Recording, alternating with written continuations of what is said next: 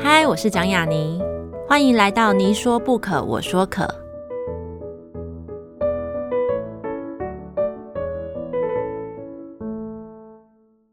这个节目在爱听听抢先首播，欢迎大家关注我的节目。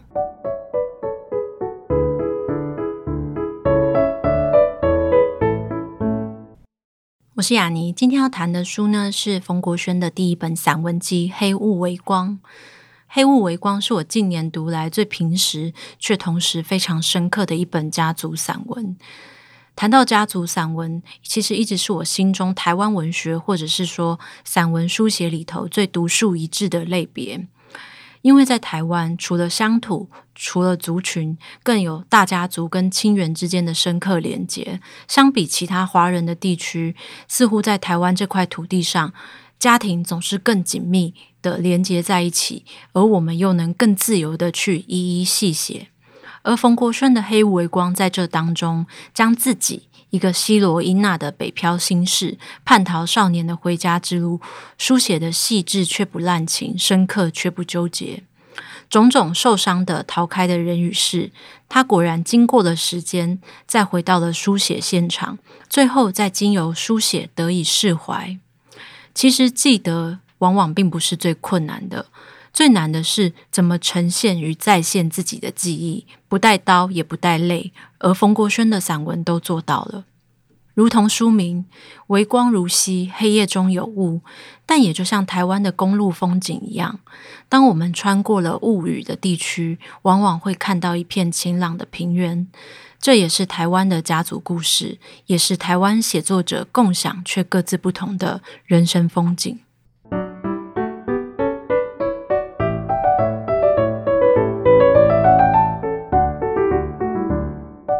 大家好，这里是妮说不可，我说可，我是雅妮。今天呢，请到的来宾呢是刚出版了他的第一本散文集《黑雾微光》的非常厉害以及得过许多奖项的一个散文写作者冯国轩。可能很多人已经在文学奖或是在报纸或是在他的书出版之后，在通路上看过他的名字。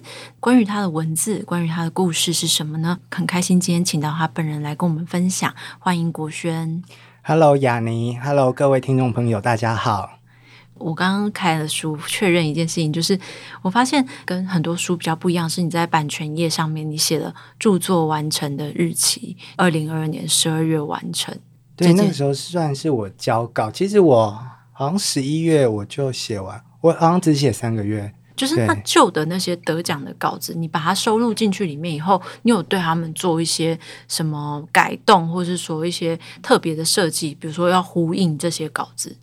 嗯，没有诶、欸，其实是那两篇稿子先有，然后出版社才找我出书。可是那个时候，其实我已经给他一个企划，说我这本书大概要写什么。哦、我是以整本书为概念，然后才去开始去写。然后当然一开始写的时候，我的书名原本是叫我所居住的小镇，其实就是我故乡的那个西罗镇。可是写着写着，总编就觉得说我好像都在写很外围的东西。嗯、他希望说我可以把自己推出来一点。然后我就仔细想了一下，说我到底要写什么。后来我就想到说，我一直很怕回家这件事，可是我一直又对于过去童年啊种种都会很眷恋。那我就要处理说，我为什么当初那么怕回家，也要处理说我为什么当初要离开家这样子，然后才把这本书就这样子，算是一个很有结构的吧，就把它写完这样。我在读这本书的时候，也对于虽然这个设计感到很迷人的地方，就是虽然你在写的是你的家乡，跟你在家乡里面成长的亲人家人，但是你已经不在那边了，而且你就像你讲，你在在这个故事当中，在这个散文当中，你很惧怕回去。然后，甚至比如说带着伴侣要回去，你也明明 对明明到了，明明看到了亲人，但是却没有去打这个招呼。这件事情，我觉得反而是一件很朦胧的事情。所以，你借着书写去意识到说，为什么当时会这样？这件事情其实是你在整个陈述的过程当中慢慢定调，然后慢慢去完成的。那你在完成它以后，你有觉得想到那个小镇，想到西罗，想到家乡，有什么改变吗？其实我就整个放下来了，哎，就我我到现在其实还是不太敢回去。嗯，对，因为我说到家，我比较在意的是我未来的家。就我跟我男友建立起来的家。那关于过去，我觉得，呃，我们把这些事情就是说开了。其实这本书出版以后，发生了更多故事。所以我在我我家里的人都会看，他们都一人手一本这样子。那他们其实都谅解、体谅，说哦，终于我当初为什么那么不想回家，他们都知道原因了。嗯、可是我们毕竟还是算是个性，可能还是没有办法相处之类的。对，那。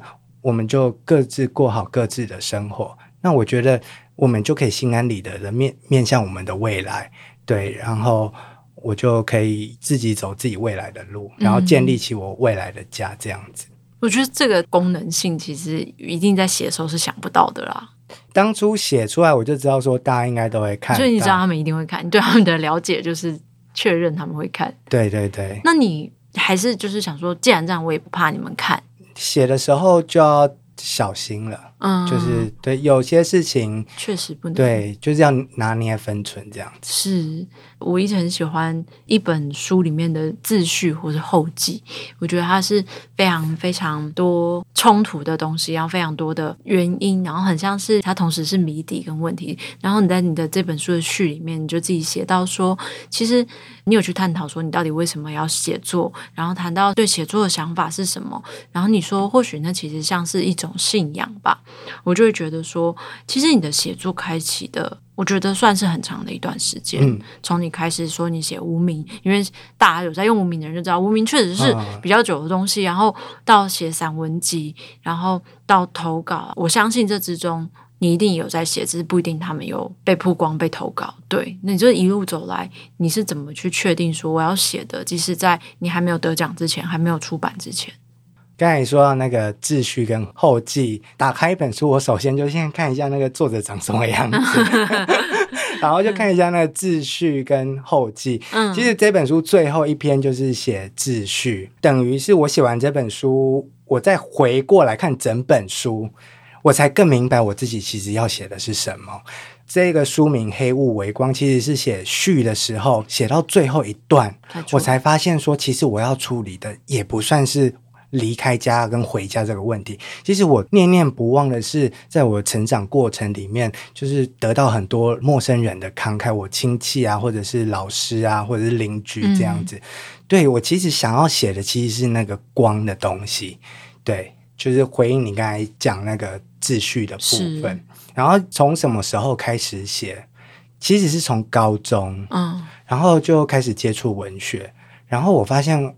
文学是一个很迷人的载体，它可以把我前半生所有琐琐碎碎的事情，然后都让我放进去，然后变成一个很迷人的作品吧，就有点像变成呃一个纸上的电视剧那样。嗯、就我很迷恋再造一个世界，因为我们知道说写作其实就是再造一个世界，小说当然是小说当然就是会有一个场景什么，其实散文也是，当你用你的主观去诠释一。一个故事的时候，它就变成你的世界，就是你想要怎样就可以怎样。亚玲应该也知道，是是，对。然后从那个时候就开始想写，可是想写不一定很会写，没错，就开始下笔，大家其实自己也不会写，对。然后就有一路的追寻，后来我就去读中文系，然后研究所这样子，就一路有练，就是也有投稿什么的。嗯、那个时候。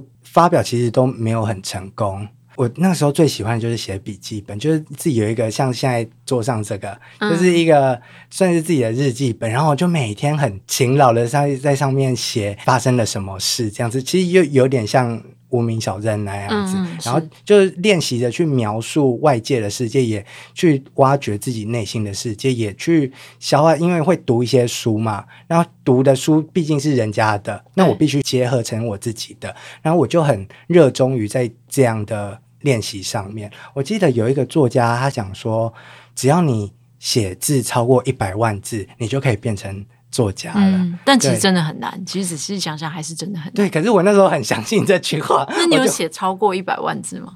没没有去算，因为他毕毕竟都是写在那个笔记本上。可是就是一直写，一直写，一直写这样子。然后我不晓得我能不能写。其实，即便我现在出书以后，雅尼、嗯，你有到什么时候发现说你对于散文，嗯，你有掌握？对我，我觉得这个问题真的很难。它其实是一个很矛盾的一件事情。就是我非常坦诚的说，我每一次每一篇散文写完以后，我都觉得那是我能写到最好的状态了。每一次，我都觉得我是能写的。我通常会选择相信自己，而且我甚至有时候会觉得，哎，怎么写的这么好？有有时候会这样。但是它的矛盾性其实是在。当我过一段时间，我不一定要回头看那篇作品，但我只要过一段时间，我就算不回头看我的作品，我都感觉到我的状态是不一样的。我可以写得更好，写得更好吗？我可以写出不一样的东西，不一定它是更好的东西，可是它竟然有可能会跟我之前写的东西是完全不一样，因为我看世界的方式改变了，嗯、或者很像打电玩一样，我可能已经破了一个关，我破完一个关以后，我会回头看那个过程，我会知道说，其实这个关。很难，或者这个关不难。这个关的世界观，这个关的架构的那个宇宙所在的大陆，我离开它了，我开启了新的副本。所以这个东西其实是一直都还不够。应该说，我觉得能写，但一直都不够，都还在修炼的路上。对，对，对，像我的散文啊，其实它不算是正统的散文。嗯，我一直这么觉得，它不是那种文学奖可以参赛的散文。因为我觉得正统的散文是你描述具象，可是你有抽象的思辨，是对。那我的散文就真的比较像一个故事或小说那样。或者比较像吴念真老师的作品那样，他、uh. 就是一个用散文写的故事这样子。那我会有一点点焦虑，说我还是不会写散文，就是我没办法写像雅尼那样的散文，或者是像黄立群那种，真的就是整个都是在抽象的思辨，并没有任何明确的记忆跟事件。经常对对对对对，我就很焦虑，但是还是确定我应该是可以写，因为我一直在找出自己。叙述的腔调，因为我相信一个好的作家，他有自己说话的方式，他会有点像以前有一个节目是什么《蒙面歌王》，嗯，就是叫有名的歌手，然后大家都戴面具，然后大家一开口唱歌，让你猜说是他是谁。有非常多歌手，那厉害歌手几乎是一唱就知道。对，像那英一开口，孙燕姿一开口，你不可能认错啊。像以前我们大学的时候。我跟我的室友很喜欢玩一个游戏，就是我们把一篇文章折起来，啊、然后读两段，让你猜说那是谁写的。像我们发现说，像林文月老师啊、周芬玲老师、曼娟老师、廖玉慧老师都可以，都完全他们有自己的一个腔调在，或者是他们的秋楼，对，像煮饭那样，他们他们有他们的秋楼才对。然后我就一直在寻找自己的叙事腔调，像我很喜欢读。采访稿，嗯嗯，我我就喜欢那种像是口述直接讲故事那样，可是它其实又是一个文学。它虽然是好像我手写我口，可是他讲出来的那个之前，他脑袋已经有一个很精密的叙事，一个架构，一个设计这样子。所以我一直在磨练自己这样的叙事腔调。因为我我没有看过你。在磨练路上的其他作品，我看到的是第一本书。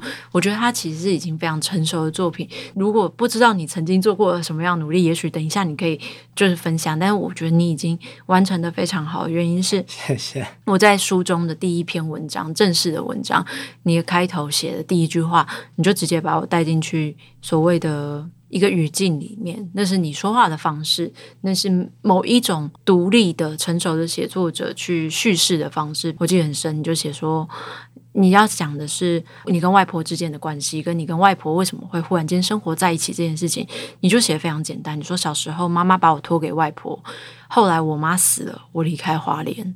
就是我当时在读的时候，其实是有起鸡皮疙瘩的。我觉得这是一个你自己训练出来的东西吧，因为它是一个需要被解很多压缩的。通常很多的散文写作者会用意象。会用隐喻，可你没有用意象，你没有用隐喻，这是一定是思考过后的。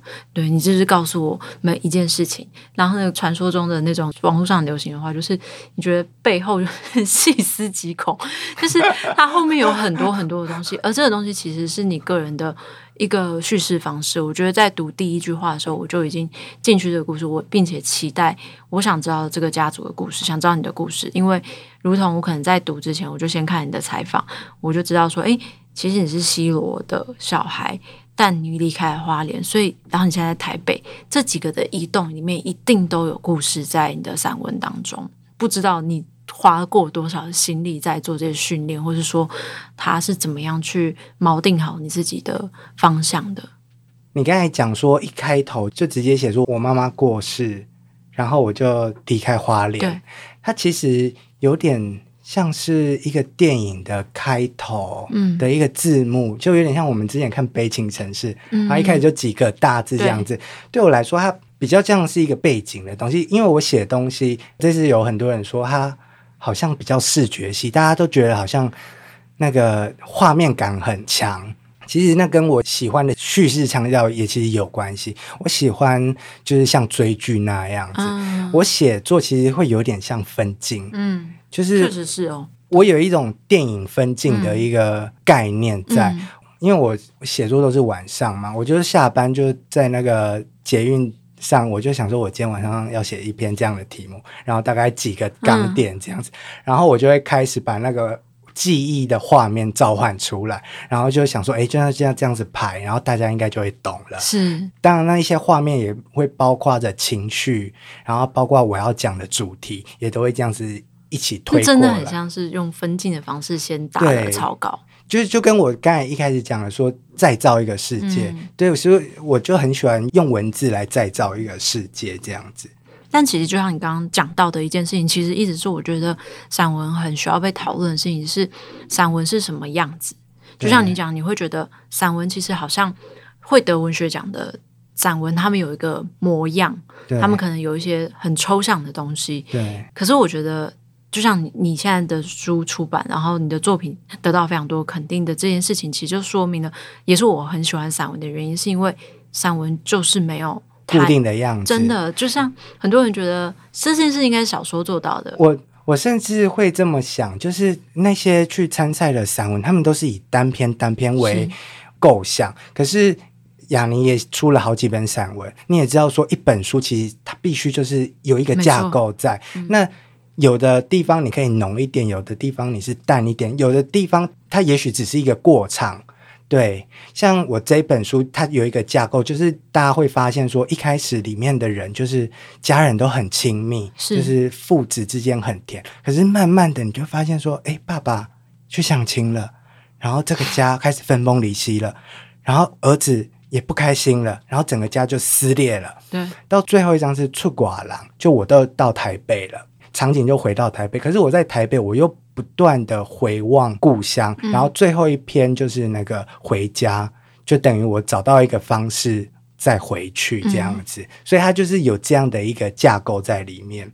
然后刚才雅尼有讲到说，我好像很容易就是用一些利落的句子，然后就讲一个故事的梗概。对对对，因为我发现可能是我们这个时代真的。文学是一个太缓慢的东西，那它必须要跟一些韩剧啊什么去竞争。那我觉得我应该让我的读者读起来舒服一点，嗯、对，所以我会努力的用最精简的句子去帮他们造一个画面，让他们可以秒懂。有时候我们会发现说，真的很纯的那种文学，是它真的会抽象的，然后就描写了一大堆。对，那可能对于现代的读者来说，就是他们会受不了。而且，其实我写这本书的时候，我有预设读者，嗯，就是我希望我的啊嗯啊，就我的家人，嗯、平常不碰文学的人，他们也可以读得开心。那这一次其实出版以后，我发现说，就有很多这样妈妈爸爸。他们也都是可以接受这样的散文，那我觉得这样很好，因为我的文学观就是每个人都要可以享受这样子，这样也可以让这个作品跟你想要讲的故事传到更远的地方去。对对对对对，其实也是如此，没有错。我自己在读的时候，就是就像你讲的，就是它确实很像是一个分镜表，它很像是一个解压缩，它是一个画面。我觉得这件事情其实非常的棒，因为去读的时候，就会发现有些人散文是有声音的。有些人散文是画面，那有些人散文是一个像抽象的光线在那边，或是画的感觉，对对对对，都不一样的东西。然后你的散文有时候让我想到，我最近又重看一部电影，就是那个《生命之诗》，哦、是李沧东导演的。哦、因为他一开始也是一个小溪，然后飘来一具女生浮尸，然后一群小孩在旁边玩，然后看到那个东西让我印象很深，就像你的。画面感，所有的东西，你的东西都是安静。它有一个记忆点，对对。然后它都是一些真的是小镇一般的生活风景，台湾的生活风景，小我们小时候童年的生活风景，转运站也好，然后农历年除夕没有人的台北城市也好，那个画面感都非常非常的强烈，都在你的散文里面。我觉得这是一件其实蛮难的事情，所以我一直觉得有时候有些人就会讲说。写散文，有人的优势是来自于他们家好多故事哦。哦，对，对他们家，比如说以你的散文里，写作者就会说好羡慕你啊，因为你有两个外公。这样我想说，这不是 不是大家误会了，就是拥有故事这件事情，有时候会被觉得说是一个恩赐与写作者，可能他对人生不是，但他对写作是。但我后来越看越会觉得。不是哎、欸，好像其实是你怎么说故事这件事情才是啊。因为如果今天只是比故事谁多、故事谁惨、故事谁复杂，那大家就看新闻就好了嘛。或者大家可以直接虚构。对，那就虚构。那可是散文的魅力一直都不是这样，反而就像那个你说的一样，就是它比较像是我要让大家看到我所看到的那个样子。所以对你来说，你是一个导演，你是一个剪辑者，你是一个取舍、调度、裁剪的人。在这些故事当中，你要怎么样去做这件事情？你要怎么样拣选？我相信没有被写进来的故事一定更多，对，一定有更复杂的，让被别人更说哦哦哦这样的事情。但你要怎么样去选择要或不要？说自己的故事真的是很难的事情，因为会容易有警觉性。是有些事情是不能说，然后有些事情是。我不想让人家知道，就是我丑陋的那一面。对啊，所以你会有警觉性。我一开始写的时候，其实有警觉性。我的总编说，你写好像就有一个偶包，你要把自己推出来一点，嗯、你要让大家看到真实的你。嗯，我心里就想说，可是如果真实的我很丑，对、啊，该怎么办？那读者就会找我丢鸡蛋这样子，是，或者就是写出一些很恶毒的事情，那怎么办？对对对对对对。嗯，可是真的一个好的写作者，真的要。静下心来，真实的面对自己。因为一旦你不诚恳，或者你有闪躲，其实文章会看得出来。有时候我们读一篇文章的时候，其实我们都会有这样的感觉，或者我们已经觉得他这个好像有在虚构了，嗯，嗯嗯，就会有那个就是敏感嘛。对，一个专业读者都一定会有这样的敏感。而且有时候也不是他写的特别美好，所以你觉得他不诚恳。有时候是他写的特别的暴露自己自白，你还是会感受到那个不诚恳。就是你会觉得他在演了，对对对对，对他有点 over 了。是，对，其实一开始的时候我写就是绑手绑脚，其实一开始写到后来是那个立花那一篇，嗯，就是写我小时候比较娘娘腔的那一面。哦，我一开始在那个电脑打娘娘腔这三个字，我手会麻，欸，但我就吓死我，我就赶快赖给我总编说怎么办？我我好像写不下去了。我总编就说你把它写出来，我硬着头皮把那一篇写完。写出来以后，我就整个放下了。嗯、我后来就又写了《家家酒》跟《初恋》跟《白雾》这样子，嗯、就是把自己小时候比较阴性的那一面就整个挖出来，而且那一面可能也比较强的那一面。对，我有一个比较台客的那一面，对，我后来发现说，那才可能才是我这个作者的特质。最容易打动人的部分，嗯、那我之前一直都把它藏起来，就有点希望把它写得好像很优雅，这样优雅，比较绅士一点。对，当然这是后来有的特质，可是我内在其实还有一个就是比较强的特质，我后来就把它释放出来。那我后来就有点像是就敢面对自己了。可是写别人的时候又是另外一回事，是因为有时候。别人的伤痛，你不能那么大咧咧的把它讲出来。即便那些秘密、那些伤痛，其实跟我其实也有关系。嗯、我们就是因为都是捧着那个秘密，所以我们所有人都很痛苦。对。可是，一旦那个秘密炸开的话，真的就会伤害到别人的人生。那那个时候，文学就可以进来了。嗯，文学可以有一些抒情的东西，或者是一些调度，或者是。避重就轻，就点到为止就好了。或者我只要再把它写回我自己的感受，我不用把那件事情完整的铺露出来。散文它比较像是透明的文类，它不能太露骨。就像我跟丽花最后一段，我就写说那个时候我跟我爸出轨，然后彼此都说了一些气话。嗯。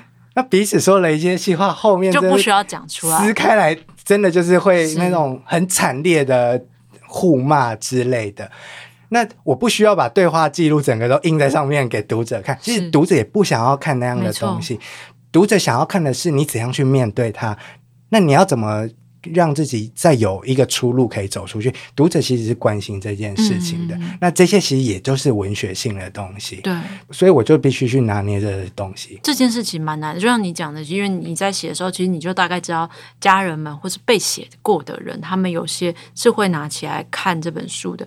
它其实就是文学的双重考验嘛。你要怎么样写一个文学性的作品，但同时你又要让。被所有被写的人都能够明白，你并不是在意图数落他们，就是你要保护他们，可是你又必须对你的读者诚实。是，如果你都不写出来，或者你都避重就轻，那你就干脆去写公关稿就好了。对啊，对，那就我的家庭真可爱就好了。对啊，对啊，对啊，所以这就是一个很两难的挣扎。所以我跟大家说，《黑雾微光》只有写一本而已，它不会有续 集，不会有什么家族书写第二本。对。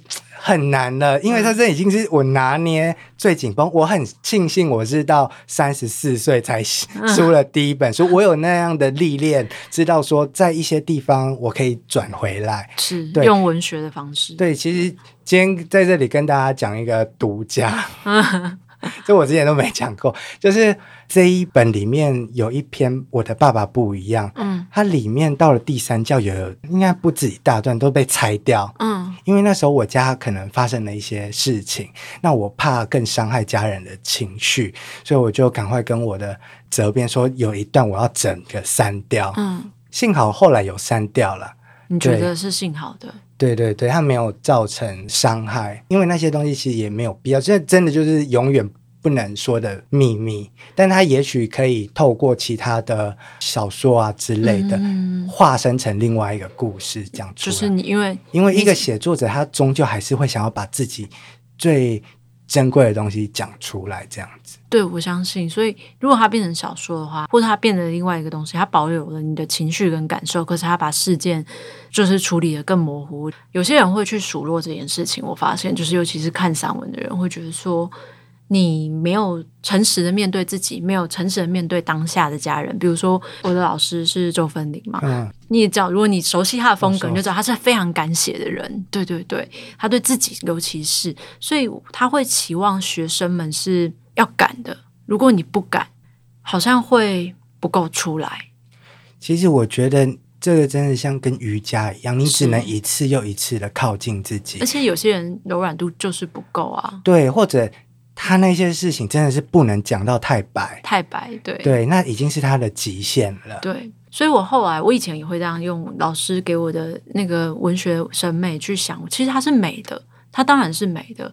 所以我后来遇到很多作品，比如说看文学奖的时候，像我最近遇到一个年轻的写作者，他也是把书里面写他妈妈的事情全部抽掉了，但他妈妈看这本书还是不开心。我相信你可能一样也会有人读了你说，跟你说，或是跟别人说：“诶，我不是像国轩写的这样。”这句话，我觉得以前我会觉得很受伤。后来我会觉得说，如果有写作者对这件事情感到痛苦，我想要跟他们讲的是：你要顾的是你身边的人，其实永远是优先的。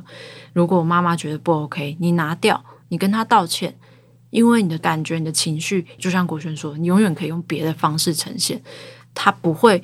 被打折扣，他也不会可惜，他也不会白费。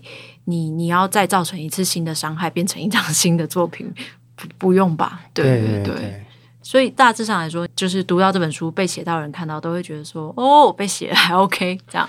大部分的人都很开心，有的是看到第一篇的时候会不开心，可是后面几篇他读完就。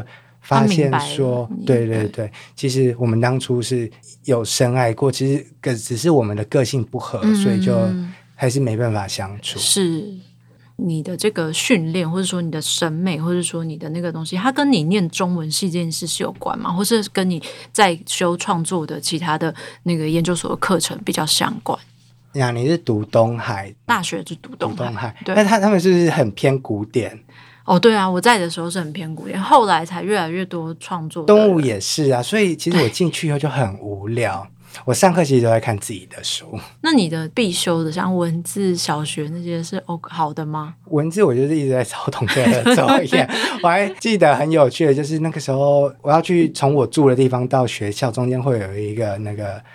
麦当劳，然后麦当劳对面是菜市场，嗯，然后我就会先去买菜，因为我要煮饭给我男友吃。然后我就会，你带菜去上学吗？没有，我就是先去买菜，然后就到对面的那个麦当劳，然后就在那边抄那个文字学的作业，抄同学的，然后抄抄抄抄抄累了，我我就把那个作业推到我旁边，然后就把那个四季豆拿出来，然后就开始在那里点 点菜。对，我那时候就过着一个很很妙的生活，这样子。那中文系来说，对我来说比较重要的课，应该是像民间文学、嗯、童话故事，它让我知道说故事原型这样的事情。嗯、那其实文学它之所以可以打动那么多人，那一定我们共通潜意识里面有这样的一个想法。那个民间文学这一堂课就是教我们去怎样去探索大家的集体的心事这样子，是，所以这一堂课对我来说就是还蛮重要的。然后还有像文学理论，那算研究所的了吧？对，它让我们知道说这个社会结构是怎样，就我们以为。平常的生活其实是上面的政府啊什么的要来愚弄我们，或者整个时代要来愚弄我们，对，所以他们就会编一些有的没的，然后让让我们以为说哦，事情应该原本就是这样子，让我们就是照着他们的话走。那那些文学理论、那些理论、社会理论，就是会带我们离开那个结构里面，我们就会站在那结构之外。嗯、对于我后来的写作，其实也很有帮助。因为如果你真的就是都卡在里面，那你真的就只有你的七情六欲、你的恨、你的喜好，那你没有办法去诠释出更新的见解出来。那你想要有更新的见解，就是你要离开那个社会结构。像我里面写到我的继母，我后来想一想，其实。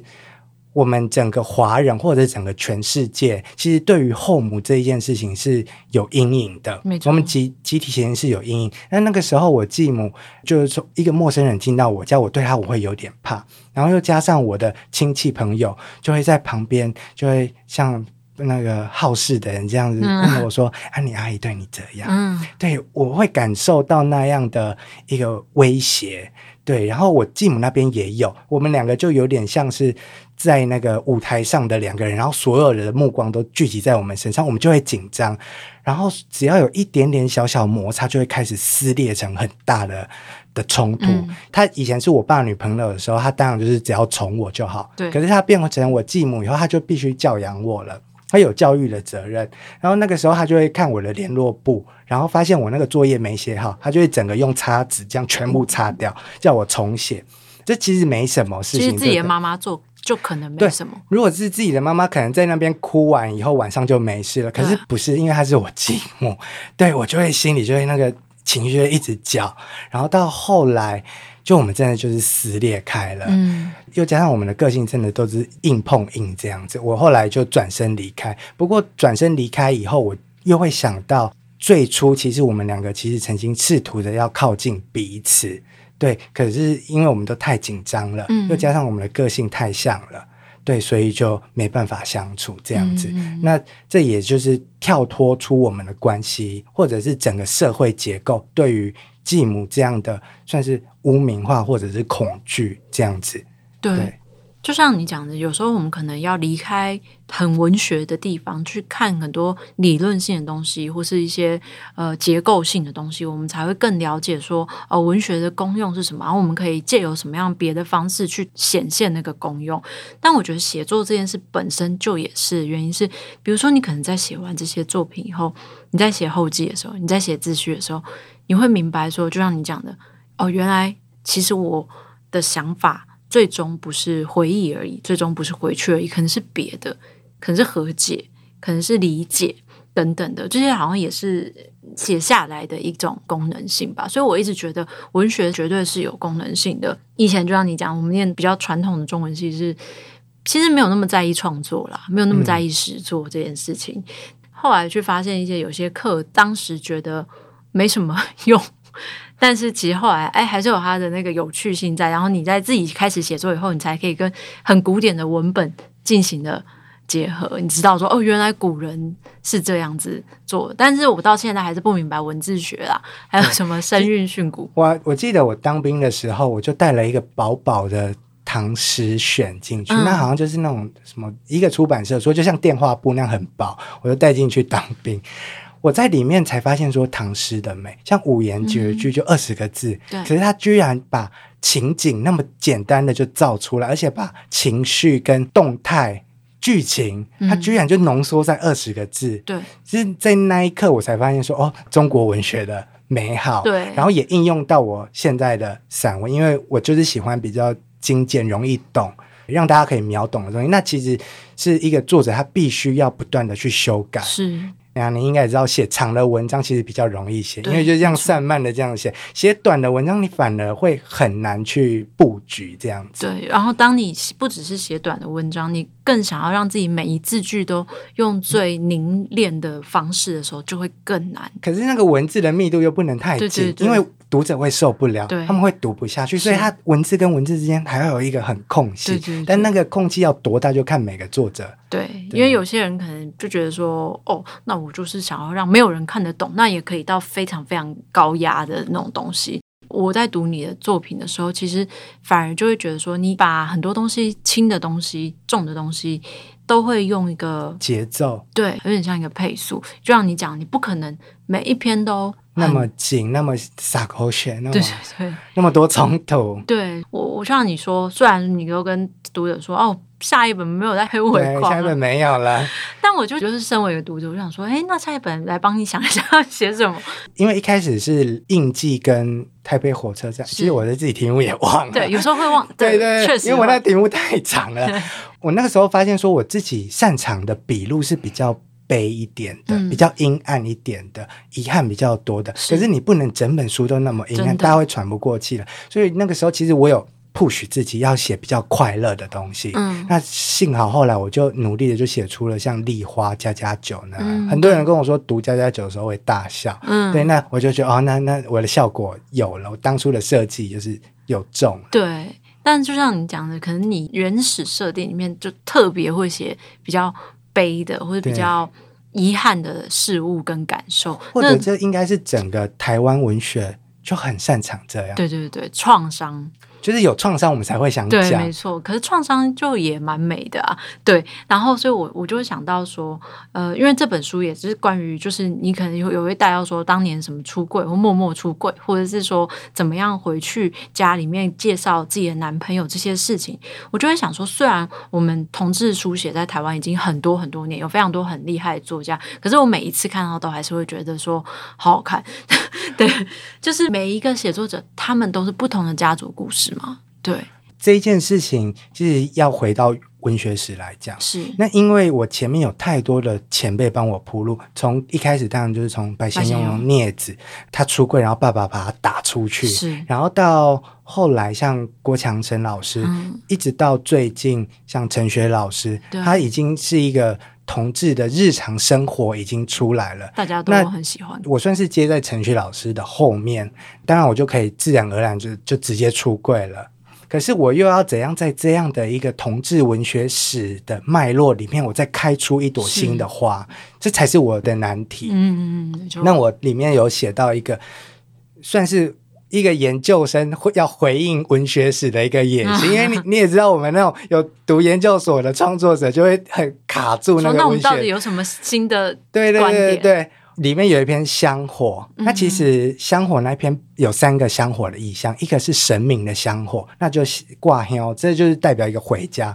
第二个就是制香产业的香火，一个产业的延续。嗯、第三个就是传宗接代的香火。的香火。对，这三个香火叠在一起，而且我也想要去探问说，当多元成家这样一个最新潮的一个概念，去面对挂香这样一个最传统，甚至我们说有点父权，嗯，千百年来都要守着同样的规矩的一个宗教仪式，这两件事碰在一起，它会有冲突吗？还是他会接纳，或者他会像我们那个同婚法，就是民法，嗯、然后自己又开出另外一朵对不一样的条文出来，让我们去拜。这样，我就想要去试探这样的事情，所以那一篇就是算是我回应文学史这样子。对，我觉得这很难的一件事情是难的东西，大家知道了，就是大部分。所谓的那个过程会经历什么，成长会经历什么，出柜什么。当大家知道的时候，我们知道那些难，就很像是我们知道自己家里面那种爸爸妈妈之间故事的难，同样的嘛。当大家都在写阿公阿嬷、外公外婆的时候，你也要去写出你自己所感受到的，的对那些东西是一样。但我自己在看这本书的时候，我就非常喜欢，就是那个温泉一夜这篇，我觉得真的是写的太好了。那个好是假设请我编年度散文学，我就会把这篇。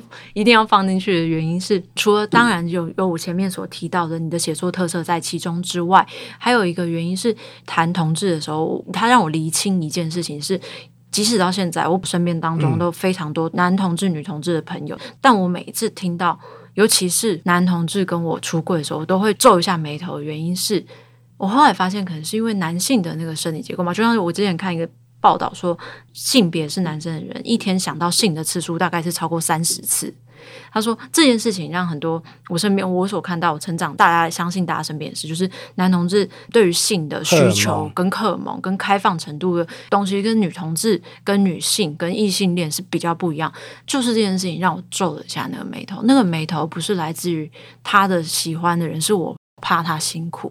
对，我真的很怕朋友如果跟我说他喜欢上一个渣男，或是他说我我新交男朋友其实是我老婆，我也都会皱眉头。我就会觉得温泉一夜的那个经验让我皱的那个眉头有了原因。我明白，哎，所有的感情其实都好辛苦哦。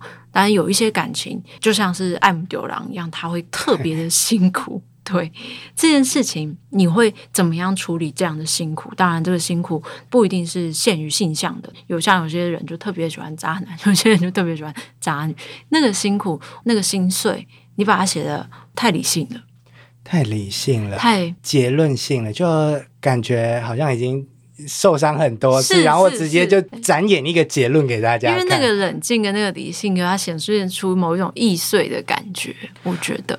哦，像我。我就很喜欢聪明的男生，嗯，可是聪明的男生有一个伴随而来的一个算是副作用吧，嗯，就是他们喜欢玩弄别人，嗯，他们觉得他们自己可以掌握全部的事情，那他觉得大家都很容易被他们摆布这样子，所以喜欢上聪明的人，我就会准备好要受到他们的伤害，对，所以一开始自己不会有这样的自觉，到后来我发现说，哦。